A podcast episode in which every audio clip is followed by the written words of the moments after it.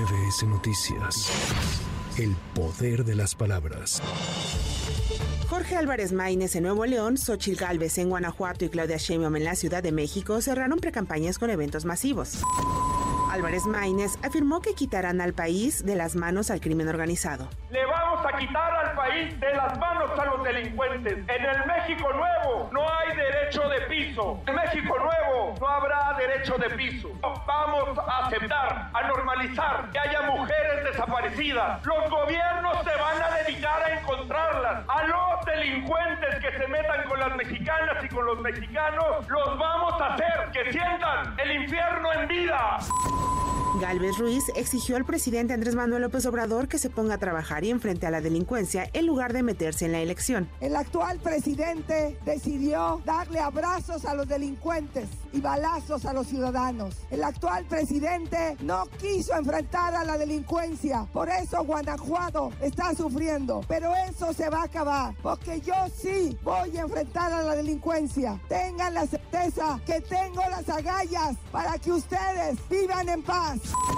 Por primera vez después de haber perdido en las encuestas, se vio Marcelo Ebrard acompañando a Claudia Sheinbaum en su cierre de campaña. La aspirante presidencial se declaró ganadora de la precampaña. Compañeros y compañeras, ganamos la precampaña. La distancia entre nosotros y el segundo lugar es en el peor de los escenarios, 20 puntos de diferencia. El Instituto Nacional Electoral aprobó el proyecto con el que se establece que los tres debates entre las candidatas y candidatos a la presidencia serán obligatorios. Estos se llevarán a cabo el 7 y el 9 de abril, así como el 19 de mayo. En respuesta al comunicado emitido por la Cancillería mexicana, la Embajada de Israel dejó en claro que Israel mantiene el legítimo derecho de autodefensa en conformidad con el derecho internacional. Elementos de la Secretaría de Marina de la Agencia de Investigación de Nuevo León aprendieron a José Alberto García Vilano, el Quena, líder de los ciclones, quien se le vincula con el secuestro de cuatro estadounidenses en Matamoros. Dos de ellos fueron asesinados. Las familias de Pasa de Concho señalaron que es casi inminente que el presidente Andrés Manuel López Obrador no pueda cumplir con el compromiso asumido de rescatar a los mineros atrapados en la mina Pasta de Conchos, como lo prometió al inicio de su administración. Por ello, hicieron un llamado a que establezca el mecanismo que garantice en el próximo gobierno que continúen las acciones de rescate.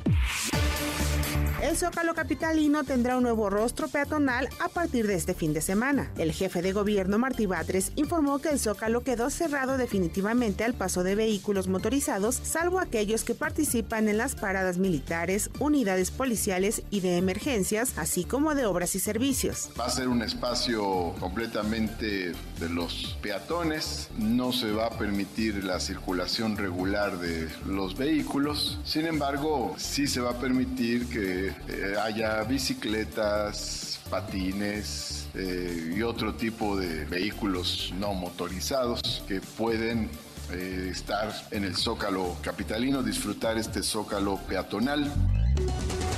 Agentes de investigación del Estado de México, en coordinación con detectives capitalinos, detuvieron al alcalde de Toluca, Raimundo N., quien se encontraba prófugo tras ser acusado de cometer el delito de secuestro expreso en su modalidad de extorsión en contra de su ex-suegro. El detenido fue trasladado por agentes de investigación de la Fiscalía General de Justicia del Estado de México al penal estatal de Almoloya, donde quedó a disposición del juez de control que lo requiere. A la entrada, ciudadanos lo esperaban para gritarle reclamos y consignas. ¡Defienden al pinche delincuente corrupto!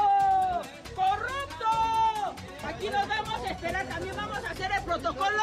A mí sí me hizo daño, yo sí puedo acusarlo. En confabulación con la Fiscalía del Estado de México, me crearon una carpeta por el mismo delito que hoy Raimundo Martínez Carvajal viene detenido.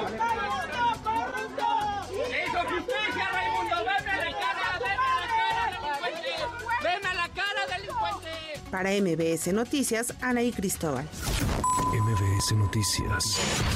El poder de las palabras.